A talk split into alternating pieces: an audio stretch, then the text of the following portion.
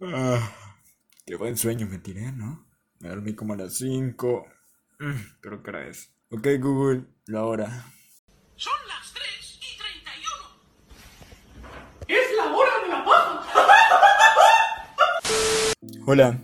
Saben, antes de empezar con todo eso, quiero hacer un poco de propaganda y, por favor, sígueme en Instagram porque voy a estar subiendo cosas mega random. Solo para medio animar la cuarentena. Y también que yo estoy anunciando cuando subo un nuevo episodio. Y también mini trailers para, ya saben, como un adelanto de qué va a venir. Así que es necesario, está bueno la verdad, buenardo, uff, calidad de podcast, nada mentira, pero en serio, síganme. Ok, empecemos. Saben, hoy día me dieron muchas ganas de hablar sobre la ansiedad durante la cuarentena y la pérdida de tiempo. Ok, antes que nada, voy a aclarar unos cuantos conceptos porque seguramente estamos un poco perdidos sobre eso. Creo que todos tenemos una idea de qué es ansiedad, pero exactamente qué es, sacada de Wikipedia, por ejemplo, porque no, no creo buscarla en un lugar súper especializado, porque nada, o sea, es un podcast común. Creo que sí me va a tocar sacarla porque no está en Wikipedia exactamente lo que estoy buscando. Está en una página llamada Medline Ah, ah, no, qué idiota. Dice Medline Plus, ok. Acabo de sacarlo de otro lugar porque al final no estaba en Medline. Tal cual, como la última chica con la que salí, no tenía lo que buscaba. Ok, sí lo tenía. ok, ya. Ok, en forma resumida, es un síntoma de personalidad o un trastorno. Así, simple. La ansiedad es un mecanismo adaptivo que nos permite ponernos en un estado de alerta ante ciertos sucesos o situaciones comprometedoras. Y un grado pequeño de ansiedad es bastante bueno si en dado caso nosotros buscamos estar pendiente de todo lo que tenemos alrededor y ya también para afrontar los retos que tenemos adelante. Ok, hasta ahí lo voy a dejar, no quiero ahondar mucho. En pocas palabras es la forma que nosotros tenemos para reaccionar ante una situación bastante difícil. Por ejemplo, miedo o estar pendiente de todo, ya saben, comprometedora. Es como un miedo valga redundancia, o estado de alerta donde nos ponemos. ¿Y si pasar eso? ¿Y si pasar lo otro? Ok, y creo que durante la cuarentena muchos hemos estado así, pero ¿por qué? O sea, ¿por qué sentiría ansiedad durante la cuarentena? ¿Qué me lo podría generar? Ok, primero, porque al pasar encerrados nosotros no tenemos contacto con muchas personas y tenemos tantas cosas que teníamos planeadas que si no fuera por un maldito murciélago, bueno, el idiota que se comió el murciélago, pero teníamos tantas cosas planeadas para hacer y al final no lo hicimos. O sea, yo ya tenía medio estructurados mis planes que hacer esos meses, desde marzo hasta junio, incluso julio y hay un perro idiota que no se calla. Pero todos nos ponemos a pensar, oh, podría estar haciendo eso, oh, podría estar haciendo esta otra cosa. Y realmente todos estamos deseando estar afuera en esos momentos. Y estamos pensando, ¿a qué hora voy a salir? ¿Cuándo voy a salir? ¿Qué voy a hacer?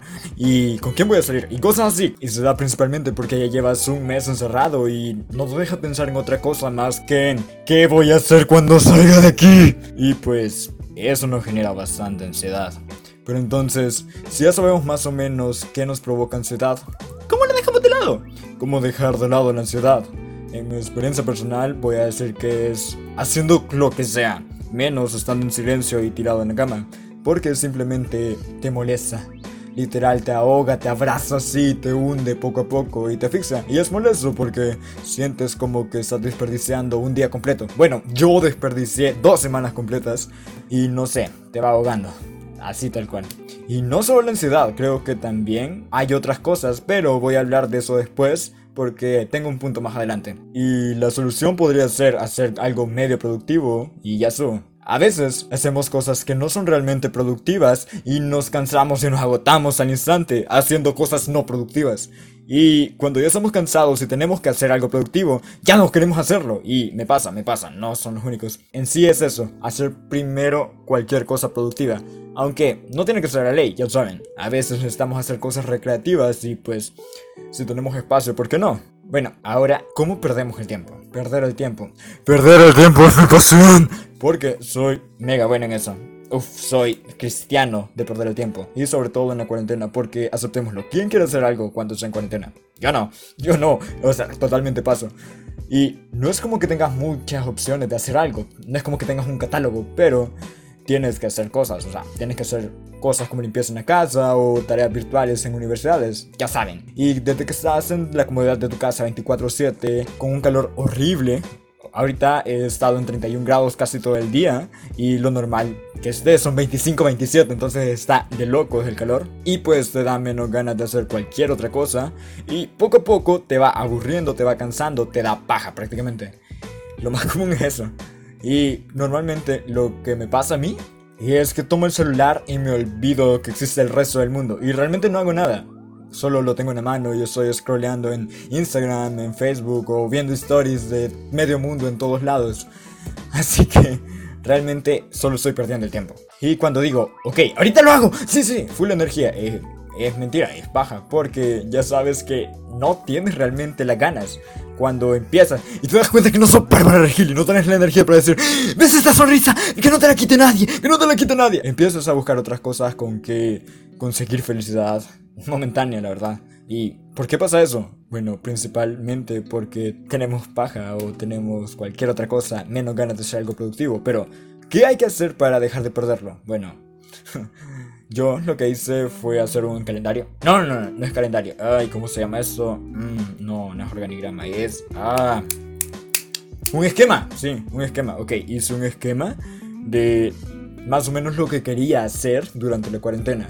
¿Y cómo? así, mega definido, porque tengo bastante tiempo libre, harto, y la mayoría lo paso durmiendo. Entonces, ayer lo hice apenas en la noche, así que no esperen que les cuente un gran progreso, no, pero en un par de semanas creo que lo podría contar, una semana o dos, y eso es otra cosa. Empezar algo nuevo es difícil porque al menos yo siempre he intentado hacer cosas del tirón así de un solo como ok hoy lo inicio así a lo máximo pero realmente no funciona así porque ya lo había intentado antes por ejemplo, empezar a hacer las cosas que realmente quería hacer en la cuarentena, pero no lo hacía por paja y era demasiado. Literal, me ahogó dos o tres veces y era demasiado agotador para mí. Entonces pasaba dos o tres días tipo, ¡ay, yo no quiero vivir, Dios mío! Y ese cansancio o agotamiento me duraba dos o tres días después de haber empezado y era tipo, ¡ay! Ok, no hice nada al final. Entonces, creo que al tener dos semanas más, aún puedo cultivar algún tipo de hábito dentro de mí. Porque hay bastante tiempo aún. Y cultivar un hábito es... No es difícil, ok, no es difícil, pero es un poco tardado porque es fácil al inicio empezar con algo nuevo. No tienes que hacer demasiado porque... Por ejemplo, algo simple, eh, leer. Digamos que quieres cultivar el hábito de leer todos los días. No te vas a ir a leer 4 o 5 horas seguidas de un libro porque realmente vas a quedar mega cansado y cuando quieras hacer otra cosa que sea realmente productiva o que tengas que hacer, vas a decir, ah, qué paja. Y el resto de los días vas a tener ese feedback negativo y no vas a querer seguirlo. Y no lo vuelves a hacer. O tal vez puede pasarte también con ejercicio. Por ejemplo, el ejercicio eh, cuando empiezas y haces bastante, como unas 5 o 6 repeticiones de 7 o 8 ejercicios diferentes, al final pasas 2 o 3 días con un gran dolor y dices, ok, no vuelvo a hacer ejercicio en mi vida. Y la idea no es matarte haciendo eso y tener un feedback negativo, sino que es ir poco a poco, de una manera mega inteligente, ir aumentando poquito a poquito repeticiones. Y ya sé, tú dirás, ok, puedo hacer triple o cuádruple de lo que estoy haciendo, pero te vas a cansar instantáneamente y lo vas a querer dejar. Así que, como digo, tienes que ir incrementando poco a poco, progresivamente. Y lo puedes hacer en tres semanas o dos semanas. Por ejemplo, para leer.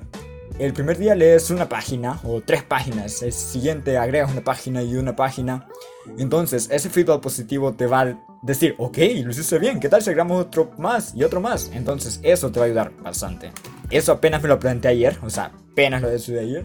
Después de dos horas medio fumadas pensando y hablando conmigo mismo y pues funcionó. Ok, me sorprende bastante. Y tengo unos apuntes o chafas que en verdad los hice en un cuerno de la universidad que te vendría que estar usando para la universidad. Bueno, estoy en clases virtuales, así que... Eh. Y ahora voy a tocar el tema más importante y creo que es necesario. Y es sobre los pensamientos negativos. Todos hemos tenido pensamientos negativos. Es prácticamente indispensable para todos. Y notamos ese feedback donde no es muy positivo. Y nos ponemos a pensar cosas una y otra vez que a veces simplemente no tienen solución, o estás muy a tiempo de resolver algo o hacer algo por eso, o al revés, falta bastante tiempo para eso. Entonces, no es necesario que pienses tanto en eso ahorita. Ansiedad o depresión, tú eliges cuál quieres. No pongo estrés porque realmente ahorita no creo que haya algo que nos esté saturando, nos esté estresando, más allá de en una cuarentena y el calor, pero no hay algo super heavy sobre nosotros, así que realmente solo me centro en depresión y ansiedad.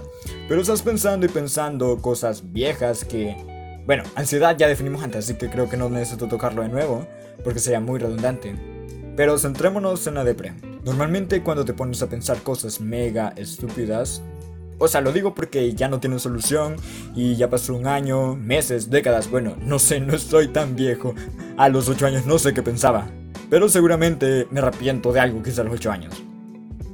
Dios, no me acuerdo de nada de lo que hice a los 8 años. Bueno, no importa, la verdad.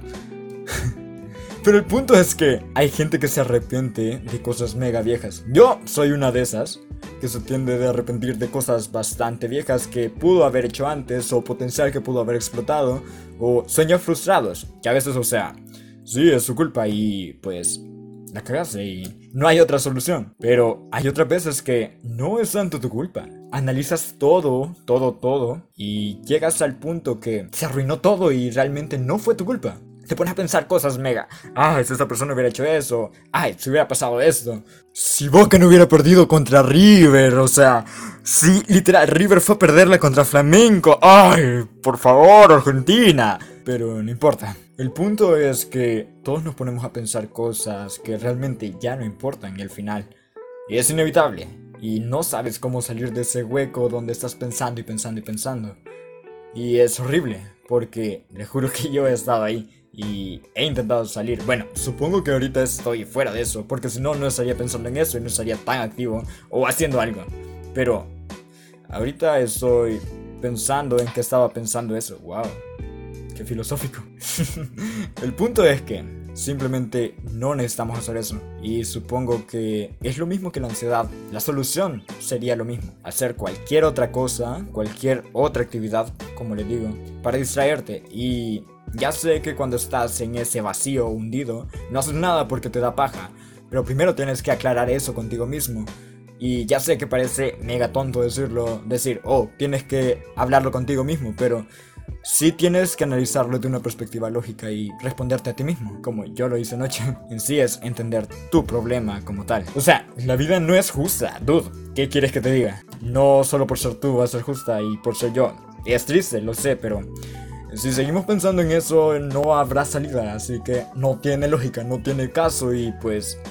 Una vez que ya lo hayas entendido y realmente ya lo hayas aclarado, podrás salir de ahí y realmente no te recomiendo considerarlo por tanto tiempo, más de un par de horas o un día, porque ya sube ahí y realmente es horrible, es mega malardo. Lo hice durante dos semanas y durante estas dos semanas realmente casi no hice nada porque estaba pensando en idioteces. Y pues ya, o sea, supongo. A lo que me refiero es que al final no saqué prácticamente nada de eso, no aprendí nada más que darle vueltas a cosas que ya no tienen solución. Entonces, eso, lo más recomendable sería simplemente parar y, y empezar a hacer cosas un poco más productivas o realmente no necesariamente productivas, pero que simplemente no te mantengan ahí porque sabemos que no vamos a hacer algo mega increíble o específico durante cuarentena. Sabemos que estamos en crisis mundial prácticamente y nos va a dar baja.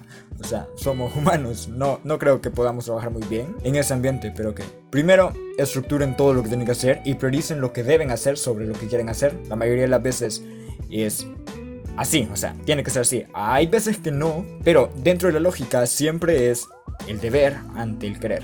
Les juro que son muy contadas las ocasiones que no es así. Por ejemplo, la universidad virtual, que es un asco para mí. No sé para el resto, pero para mí, en mi caso específico, sí es un asco. No siento que esté aprendiendo casi nada. Lo más importante sería priorizar la universidad y luego los hobbies. Y hay actividades que nos cansan, como dije anteriormente, que nos cansan a pesar de ser recreativas. Por ejemplo, yo juego League of Legends y League of Legends es un juego mega estresante y mega agotador psicológicamente, donde tienes que usar todo tu potencial ahí, concentrarte, vas a recibir insultos y al mismo tiempo te van a dar mucha ganas de insultar a alguien más o te vas a enojar por lo que hace alguien en tu equipo. Y o sea, al final terminas muy agotado psicológicamente, como les diga. Y pasa algo similar cuando ves una serie o estás viendo películas, entonces estás tan concentrado ahí poniendo atención y estás desgastado de la vista.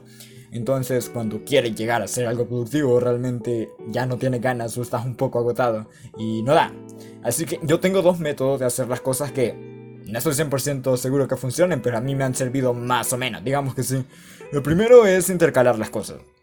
Hacer algo que es productivo, como una tarea o algo así, y luego voy a jugar una partida de LOL o ver un episodio de una serie, y luego voy a volver a hacer otra tarea, y luego volver a jugar o cualquier otra cosa recreativa. Pero me di cuenta que cuando inicias a hacer algo nuevo o seguir esta práctica, te puede desviar bastante y no es muy útil. Porque te distraes tipo, ok, ya empecé una partida, nah, me voy a jugar la segunda o... Ah, un episodio, nah, quiero ver dos o tres. Así que... Ay, luego terminas con el vacío existencial de ¿Qué estás haciendo con mi tiempo? Así que lo más recomendable sería hacerlo por secciones. Primero todo el deber, deber, deber, deber. Y después el querer, querer, querer, querer. Creo que es lo más práctico para todos. Por cierto, a todos los que están mega ansiosos de ver a sus parejas después de cuarentena. ¡Ja! No sé, lo siento, me tenía que reír o burlar de algo que yo no estoy sufriendo. Ok, entonces, al final la cuarentena no es más que tiempo que realmente podríamos aprovechar de muy buena manera. Y con lo que quiero que se queden es que lo pueden utilizar de muy buena manera. Por ejemplo, para experimentar cosas nuevas o implementar cosas nuevas dentro de nosotros. Y ya sé que puede sonar un poco a esos mensajes moralistas que ves en todos lados, pero realmente no es ese mi objetivo, porque no estás obligado a hacerlo. No es algo impuesto, pero realmente sería muy bueno aprovecharlo. Aunque dentro de poco tienen un poco de razón. Lo ideal sería hacerlo. Realmente, en lugar de estar pensando en el futuro, que no sabemos qué pasará, o el pasado que realmente ya no tiene solución, lo mejor sería pensar en el presente y qué queremos innovar, implementar o crear ahorita con nosotros mismos. Chao.